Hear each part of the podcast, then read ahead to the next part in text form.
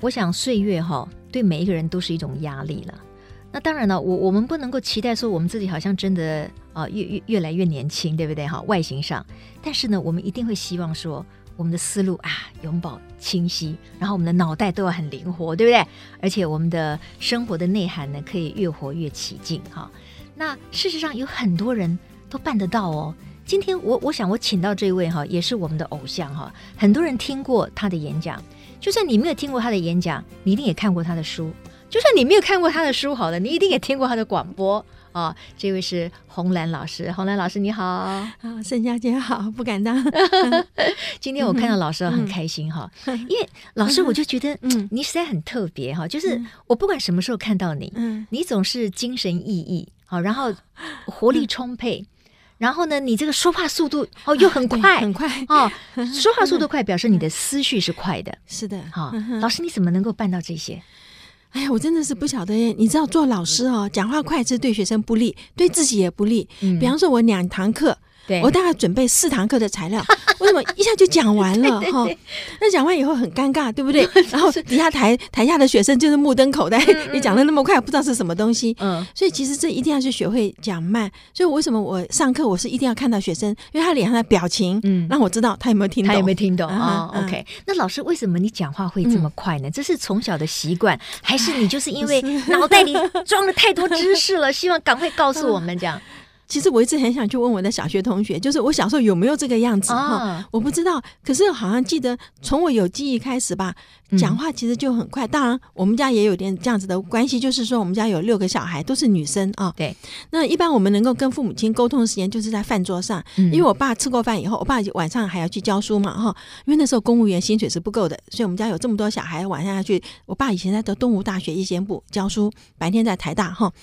那所以，我爸只有吃饭的时间可以跟我们讲话，对不对？那我妈的话，那是更不得了了。以前是没有洗衣机，没有什么，你所有事情都要自己动手做嘛。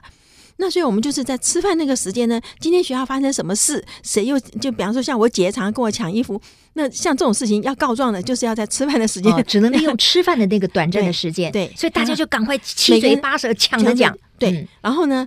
好像都在讲的很快，嗯，因为你讲不快的话，就你就根本没有机会讲不到了嘛，对不对？就被人家抢走了。所以好像我我知道的是，我讲话蛮快的。我在下面一个妹妹，就是我我下面一个妹妹叫红艳，在下面一个叫红玲，她讲话也很快。嗯，后来有一次，嗯，那我们也长得蛮像的，所以我比她大了三岁哈。在校园里，有人把她认错，就是把我以为是洪兰老师，叫她洪老师了。对对，那那他回头讲话，那人就说：“我确定你就是什么。”讲话的也是一样的，是是是。我们家的声音呢，都遗传到我妈妈的声带的结构，嗯，所以我们家讲话声音都很像啊。到我，比方说到我现在啊，你打电话来，像以前我爸就是不知道找哪个洪教授，在家里都是啊，嗯哦，就是声音都是一样的。对，其实我们对于这个洪兰老师哈，最钦佩也是最好奇的一点，就是说，为什么你的思路可以保持的都这么清晰？这个到底是先天的，还是一种后天的？这个训练跟培养，你觉得呢？我是觉得应该是后天啦，是后天。哎，那很好，那我们都有希望，只要我们愿意，对不对？对对。好，那这里面的原因是因为，呃，我父亲没有很多时间跟我们讲话，所以他叫我们写日记，就是说我们就已经睡觉了。但是他晚上回来以后，会把你的日记拿来看，他要知道你今天白天做了什么事啊。那因为不然的话，父母亲不知道你真的不晓得孩子做什么事，对不对？嗯嗯，他回家我们就去睡觉，然后一早起来我们要去上学，所以他是叫我们把日记要就每个人都要写，要放那边。那你日记呢就不可以写流水账，嗯哦，我们以前都是啊，这七点钟吃饭，八点钟上学，然后。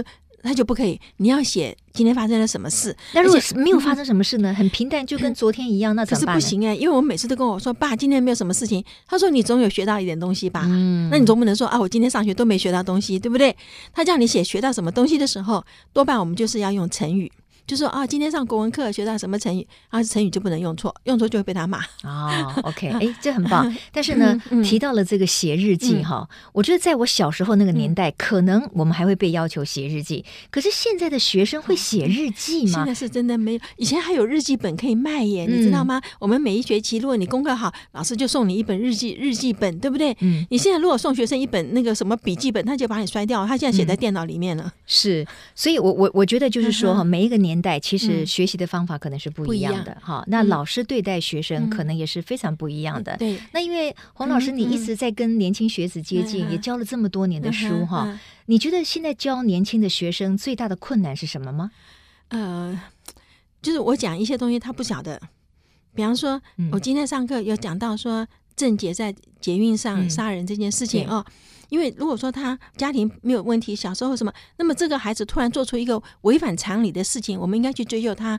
一个是他大脑有有没有什么病变，嗯、然后为什么会有这种行为的产生嘛？哦，对对。那我在讲这个时候，就已经有同学不知道谁是郑杰了。哦。哇，我们当然现在记忆犹新了，因为当时那个社会案件让每一个人真的都吓坏了，很害怕。而且之后我也对于这个事件，我也觉得非常的可惜，就是说我们没有办法就这个悲剧哈去做一个 case study，就是说到底他是为什么会这样？是家庭教育，是他本人，还是这个社会，还是山西的科技，还是怎么样？老师，太好了，就我今天为什么会讲到这个，就是因为在讲到说。一个悲剧发发生，它总要有点代价。我们从它里面学到什么东西，就阻止下次再发生，对，对不对？所以他今天无缘无故杀了四个陌生人的时候，这一般是非常反常理的嘛。所以我们很希望那时候我们实验室有核磁共振，我们经历四任的法务部长哈，从罗银雪到曾永夫的，就很希望说把他调出来借我们扫描一下，我看他大脑第一个有没有长瘤，第二个他的结构是不是跟人家不一样，然后呢，要去 interview 他一下，就是比方说他一定有玩电玩，嗯，他玩什么样的电玩是会造成？我们现在已经知道说你的经验会改变你大脑的神经结构，对，尤其最显著的就是小时候看 A 片，嗯，这个孩子的大脑真的跟人家是不一样的哈。那很希望能够做到这个，可是怎么样写进去都没有办法，呀透过蛮多的关系，就是没有办法，他就是要保护这个就是症结的。隐私，我一直很想讲一句话：那受害人的隐私谁来保护呢？对对对，对不对？我们只一直保护加害人，没有保护到受害人，所以这是很可惜的。就后来这个事情以后，就蛮多就是小灯泡啊什么，就是接类类似的类似事情就出来了。那你也不想说他们是模仿呢？因为你知道现在有人说我呃我杀个人十五分钟我就上，至少电视上有十五分钟是报我的，对不对？然后呢，现在也不会判死刑。那现在有很多错误的观念，对，所以我们那时候今天上课的时候是很想跟学生讲说，其实行为跟大脑有直接的关系。那么他们今天来修这门。这个神经的课，我是希望说孩子能够从啊，就是我们来解释，呃，入鲍鱼之事，久而不知其臭。那为什么会这样子啊？对，你眼睛为什么有盲点呢？哦，就是想用这方面来。所以我举了这个例子之后，哎呀，我突然发现，怎么会已经有人忘不知道郑杰是谁了？哦，是，好像没有隔很久。可是对这个，所以这就是我们在上课时候碰到的问题。嗯，有些东西，我我们认为是经验，他们叫做历史嘛。嗯嗯嗯，对不对？对。刚才老师提到一个，就是说行为跟我们的大脑是有关。那我知道洪兰老师其实也一直都在研究这方面的哈，因为您也长期在教认知神经科学在这门学问，对不对？但但是我们一般人，我们其实很少会去分析说，哦，我现在的大脑，我的思考是在常规上，是在正轨上，还是说我已经出现偏差了？我们有办法有这种觉察力吗？这个要有上课的人才会知道啦，因为不上课，我们就我们很少反思嘛，对对不对？我们不，我们只看到别人不好，我们就没有反思说，哎，这可能是我自己的毛病嘛？哦，是，可是。有来上课的话，你当然就晓得说，比方说情绪，我们都认为说，哎，情绪是天生，然后我没办法控制，我就是要我会生气。说错，情绪是你完全可以控制的，因为你决定你自己今天要不要生气。嗯，好，那就很多实验嘛。那所以这种这种实验就是会让学生喜欢，他就是看到说啊，对我今天一好像外面有人讲说你很生气哦，把老板的脸贴在墙上丢飞镖，对，就起码可以泄愤一下。啊那这这是这是错，这是错，这是错的。我们不应该这样做啊！对不要再贴你的老板的 在在墙壁上，因为比方说我们去打那个不倒翁啊，就就揍他，对不对？是，你会发现越打越痛，越生气。哦，就是你手会痛嘛，打过去手会痛，手会痛，它反射到你身体来，你的火气会。越来越大，所以我有一个很好的例子，就是我们小时候考不好要挨打，对不对？哈，要挨打的时候，我就问学生：你要第一个被打，还是要最后一个被打？嗯，你知道我们都是一排，反正不及格的一排站在那边，嗯、然后老师一个个打过来，对不对？对你要选第一个。要选第一个，我以为是选最后一个。老师没力气的，不是打轻一点吗？不是，老师越打越火大。哦，真的哟！你想想看，我们没想到哎，老师越来越火大，对不对？一开始还没有这么生气，我这么辛苦教你，你考这个样子，越来，然后呢，还有一个是心理的问题，就是我们看到别人打，自己会害怕，嗯，对不对？我们说杀鸡儆猴，在大脑里是直接看到的。哦，那所以别人在打，我这边就开始发抖，抖到我后面的时候，那不要打，我就已经要瘫下去了，对不对？所以你还不如一开始就打完就算了。好好好，所以各位同学记住了哈，如果你要挨打的话，你要选择第一个打。不过现在好太多了，因为我们教育部都说不能体罚了，对不对？哈。好，这当然是从这个心理学或者是从各方面的来去认知哈，我们的行为跟我们的大脑确实会产生一些微妙的这个变化哈。那黄兰老师就是说。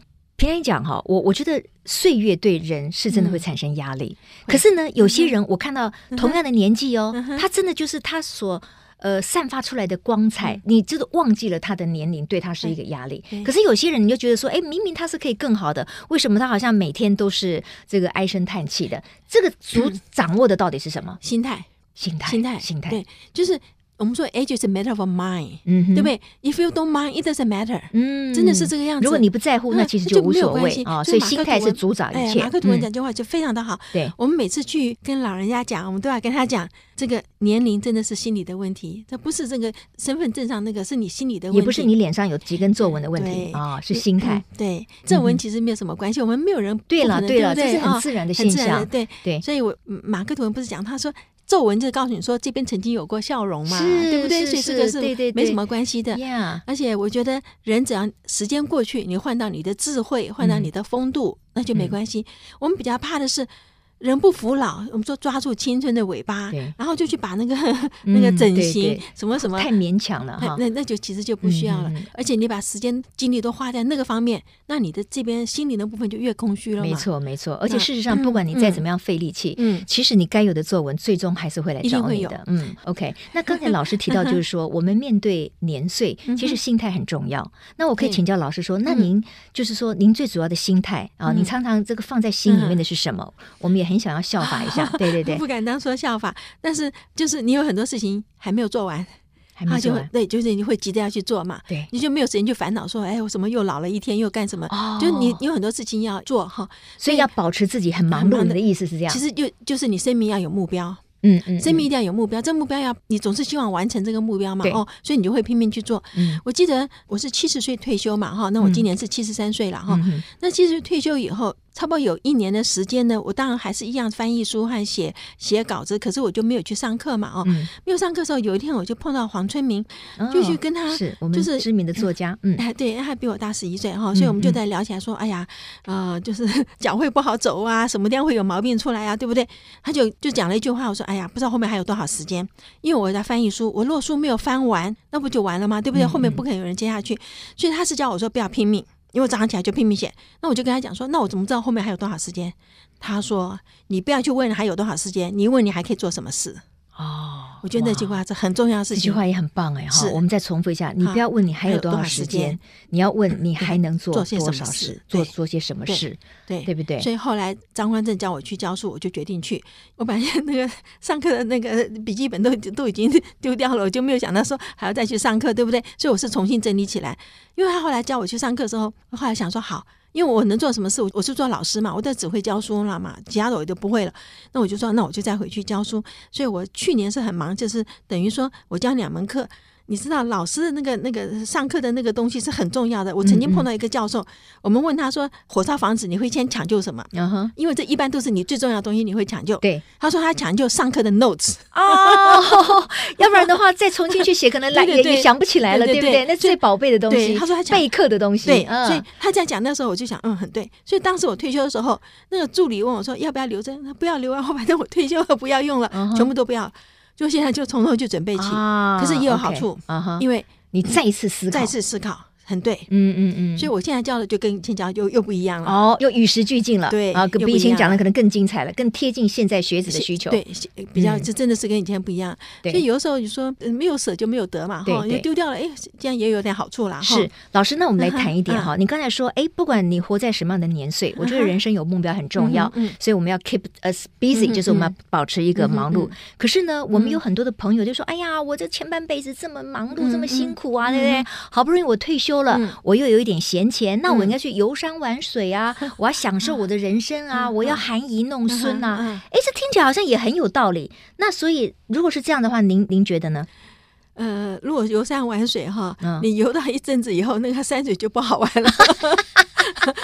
这是真的哈，因为我们有同学哈，北女的同学毕业就大家约了去坐游轮哈。嗯，那游轮很好，一上去你知道，那真的给你吃的好的不得了。对对对。问题是能吃能睡就能胖。嗯。然后嗯下船的时候每个人都胖十公斤，我告诉你。所以那一次以后我就不太敢去坐游轮，因为在那边也没事干，唯一可能性就是吃。然后就很多同学说：“哎呀，我们为什么只有一个胃？我们如果有四个胃的话，就给他尽情的吃。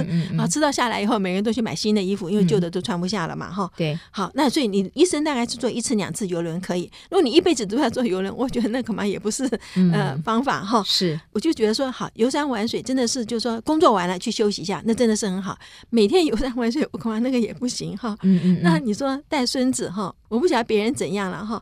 但是，呃，以我们来讲哈，我其实我很喜欢小孩，但是我会管我的小孩，也就是说，我如果管我的小孩，我的媳妇可能会跟我翻脸，哦，就是有不同的啊，对不对？所以人家说不见孙子就想孙子，嗯、见了孙子就那怕孙子，对不对？很多诸如此类很多这种话，我常常跟家长讲哈，就是说你的孩子交给长辈带没有关系，可是我们跟长辈讲，当你的媳妇要管教孩子的时候，你要拿拐杖出去散步，嗯，因为长一辈的人都是溺爱孙子，对对，我们中国有一句话叫君子。子抱孙不抱子，嗯，对不对？所以孙子的时候就抱，儿子的时候都管得很严。对对对，哦，OK，哎，这个这个老师的分享，我觉得是还蛮有道理的。所以也就是说，呃，安排时间很重要了。如果你这个退休之后，你唯一能做的事情就是游山玩水，那可能很快的，你也觉得非常的贫乏，对不对？你可能心里面也就会有点虚掉了。所以老师，你会怎么建议大家哈？就是可能是在所谓退休之后的岁月里面，怎么样让自己哎又觉得人生有另外的风景？哎，我。我也享受到了，可是呢，我还是有目标，对我的生活还是非常有动力。好，好，我很希望就是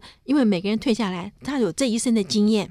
他应该去做志工，去我们做孤儿院、山地，嗯、去老人院，去任何地方，就是你能够使别人过得更好。嗯嗯，好，尤其像我们，我觉得我们去孤儿院或者去学校里面，是我觉得是一个最好的事情。就是说，啊、呃，比方说，我有朋友就跟他讲，你无论如何你教英文总可以嘛，嗯、对不对？嗯嗯、那个你说我是学物理的，那现在怎么去教这些物理？说没关系，你学物理的，那你至少你去教英文，你去教他们生活的那些呃规矩也都还可以。那么老人家呢，其实讲起来哈，老人家最怕是寂寞。嗯啊，老人家最怕寂寞。嗯、那么我们说，你有去陪他一下，你不要一直跟他讲话，你陪他一下。最主要就是有人坐在那边让他讲话。嗯，因为我们在大脑里看到了，说话的时候是整个脑都活化起来，你嘴巴要动，所以你的运动皮质需要动，你的前脑要动，你才知道你要讲什么。对对。然后你的听觉皮质要动，因为你要听到你自己讲的话，然后你要去想我刚刚有没有讲错话。哈，嗯。所以你整个脑其实都要动起来，就是尤其是我们在讲话的时候，比方说。会侵犯到别人的隐私，或者是有别人有裙带关系，我们没有去考虑到，所以人在讲话的时候，其实耗费很大的能量。嗯、哦，那么老人家要的就是大脑活化嘛。对对对。所以你其实不必讲什么，你坐在那边听。嗯。啊、哦，你引起他的话头以后，那么这个人他今天老了，他这一生总有很多的经验。嗯。好、哦，记得以前有个铁路局长是我们家的邻居哈。哦那铁路从以前到现在，从詹天佑什么，从詹天佑 听他讲对历史，那这非常非常好听的事情，对不对？真的是一个活历史来讲，对对他来讲，他就哎呀，好不容易有个年轻人愿意来听我讲话，然后他就拼命叫他的女儿去泡咖啡，哦，就是他很感谢。那对我们来讲，今天。真的就是他的经验，就是我们的历史了嘛，嗯、对不对？我们从那边学到很多的东西。对对对啊，我觉得洪亮老师提醒这点很重要，就是说呢，年纪大了以后呢，你要常常讲话。那讲话当然最好就是有个聊天的对象啊。嗯、所以作为晚辈的，如果说我们有机会成为聆听的那个人，嗯、你就鼓励你的长辈多多讲话。他很多的这个脑神经细胞，嗯、你刚才那个教授提到的，嗯、全部都要活化，对他才能够把这件事情讲得完整。完整这对他来讲就是一个活化脑筋一个很。好的运动了，对不对？对对，所以常常讲话，有人可以跟你聊天，是不是也比较就不容易有所谓的失智的现象？这样子会帮助很大。嗯嗯，其实我非常赞成，就是年轻这一辈，比方说孙子，去听你的祖父讲他当年怎么起家。哦，我觉得哇，这个孙子就就很大的考验了。我觉得你觉得孙子会这么乖吗？听 就是他不肯，对对，因为他不肯。可是事实上哈，比方说我外公以前在云南的凤仪县。做县长哈，呃，当然我们比较没有那么机会，去听到我外公讲。可是我的大舅哈，我大舅后来活到一百多岁哈，哇，嗯，他就是生在云南呐，是是。那我这里面有一个很惊惊讶的事情是，我妈从来没有跟我们讲说她小时候是怎样，只是我妈妈中风以后，第一个语言回来的是白族的土话。白族的土话，因为是小时候的那个语言，因为他生在那边的时候，啊、保姆是白族的人，他跟我的大舅他们小时候讲的是白族的土话，所以白族话等于是他的 mother tongue，、嗯、他的母语。应该是因为我的外婆好像是留在福州，我的外公去云南去那边，然后两个小孩带到那边去，嗯、因为就是通常你有你有祖产。因为女的一定要在那边守着主产，对不对？因为管这个钱，然后男的呢出去做官，那就在外头。所以我妈中风以后，一开始她讲的话我们不认得，我心想说：糟糕了，妈妈是怎么搞的？会不会讲另外一个怪怪的话？而且是我们找了精神科来会诊。又想到他叽里咕噜讲的是什么？是我找了精神科来会诊。后来我舅舅来看我妈妈，哦两个人一对话，原来他们讲的是那个话。OK。然后呢，我妈一直讲一个字一个字，我们不晓得什么意思。我我大舅讲说，我妈在讲象大象 elephant。哦。我就说为什么会讲 elephant 呢？对呀。因为我妈就回到她童年的时候，然后我大舅才告诉我们家里有象奴。嗯啊。然后呢，他说大象的那个象牙哈，他们如果换下来以后啊，它是有地方埋的。而且你不可以去把它偷走，你偷走的话，他说大象发威起来哈，你房子都被它扯掉。嗯嗯。所以我妈就在跟大舅就讲他们童年事情，就是象奴把大象先关起来，嗯嗯，他们赶快去把那个那个象牙挖出来，然后用木头做个跟象牙一样大的东西放在那边放进去啊。他说大象会常常去用鼻子把它拿起来抛玩，这是他的东西。但如果就挖开一看没有了，他会发怒，他会发怒。哦，就讲这。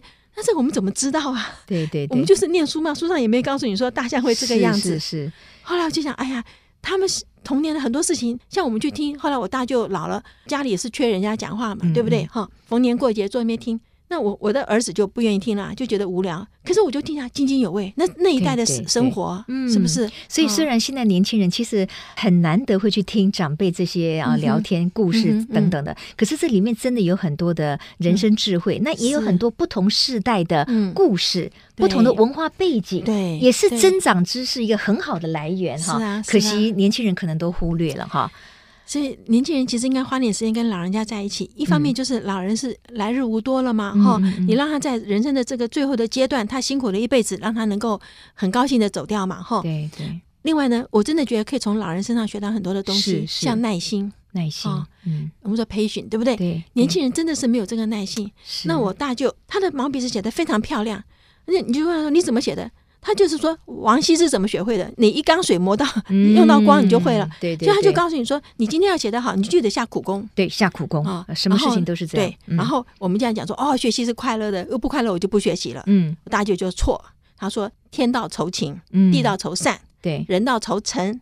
商道酬信，嗯，业到愁精，嗯，学到愁苦，漂亮！哎呀，这个掌声鼓励一下！哎呀，没有，太好了，对，学到愁苦啊，对。那我们现在就没有这种大人教我们说你要辛苦的学才学会。我们又讲我要快乐，我一快乐我就不要念了，那就是不对的。我我觉得这是现代一个很大的问题，尤其是你看在这样的一个科技时代，我们对很多东西资讯或者是很多的娱乐的取得太容易、太方便了，所以养成的就是我们的年轻一代，可能包括我们自己那个耐心啊是越来越短了啊，是真的。所以这真的是是一个很大的考验哈。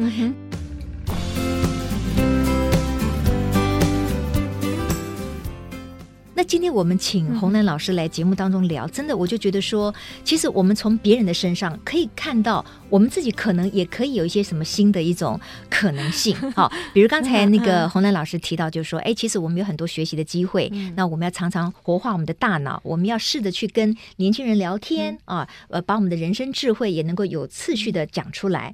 那还有一个，我不知道这个老师你会不会是一个喜欢运动的人？你觉得你 不是？但是你的书里面有讲说，运动让大脑更健康，对，没有错。我跟你讲哈。我在念北语的时候，我们基本上是那个所有的运动课都拿来是念书的。好，我是民国四十八年的那时候。嗯嗯那等到我去台大的时候，我台大其实体育是补考，就是我已经拿到奖学金，我要出国，可是因为体育没有及格，后来就是要去补考才能够拿到毕业证书。嗯嗯，所以我我真的不是动的人呐，不是运动型的人，不是不动运动型的人。可是也很奇怪，我先生以前是什么正大的校队，什么校队，他是运动的人，那我是绝对都不是哈。那我在家里，所以人家问说，哎，疫情对你怎样？我说没差别，我反正本来就不出去嘛，啊，没差别。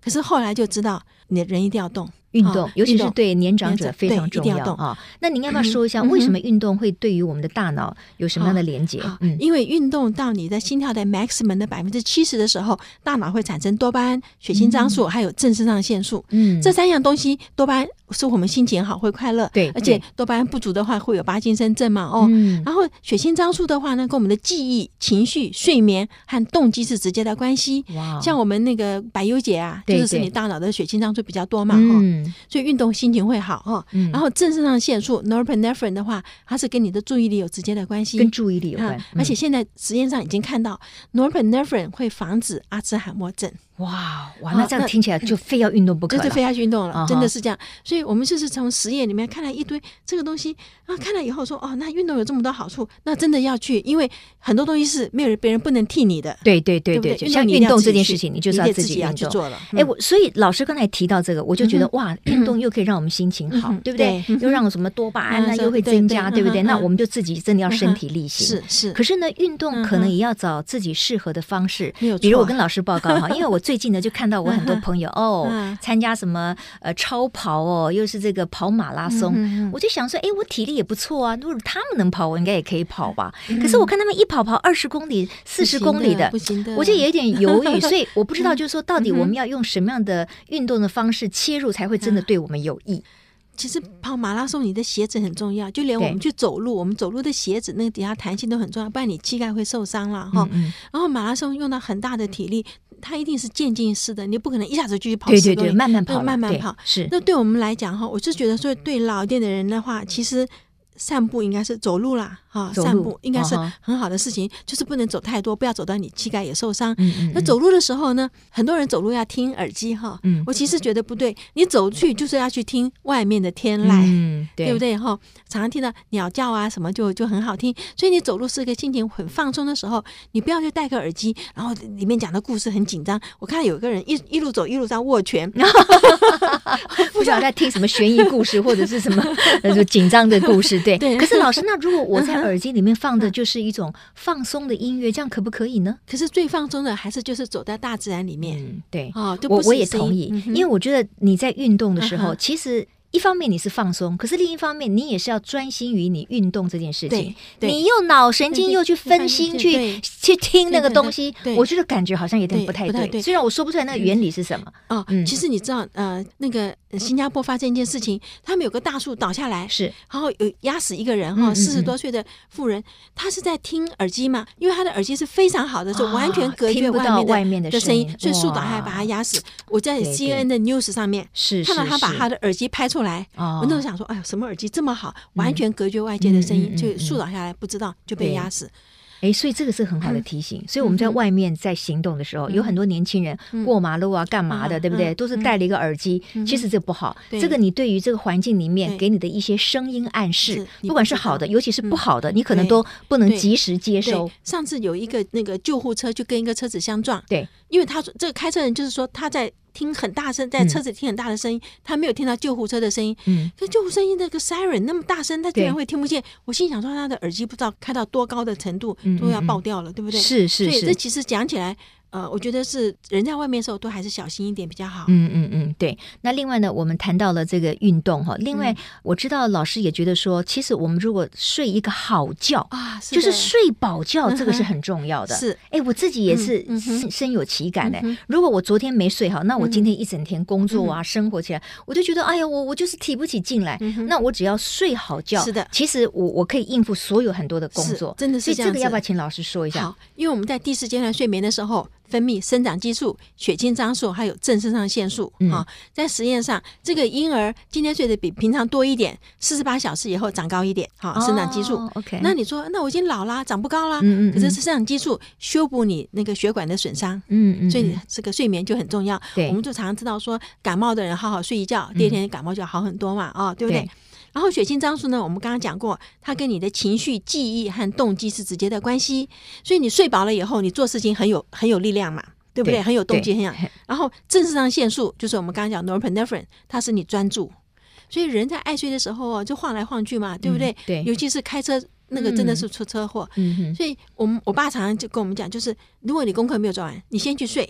早上早点起来。嗯，对。可是偏偏哈，老师就是说，呃，上了年纪的人哈，或者也不一定是上年纪的人呐，有很多年轻人可能突然之间他就哪几天就睡不好了哈。那上了年纪的人要怎么样才能够让自己能够呃有一个好的睡眠？有没有什么事情？尤其您又常常做这个脑神经的分析，这跟我们大脑思考有关吗？是有关系的哈。我是觉得说，其实一个人生活要平稳的话哈，不能有太多的物质欲望。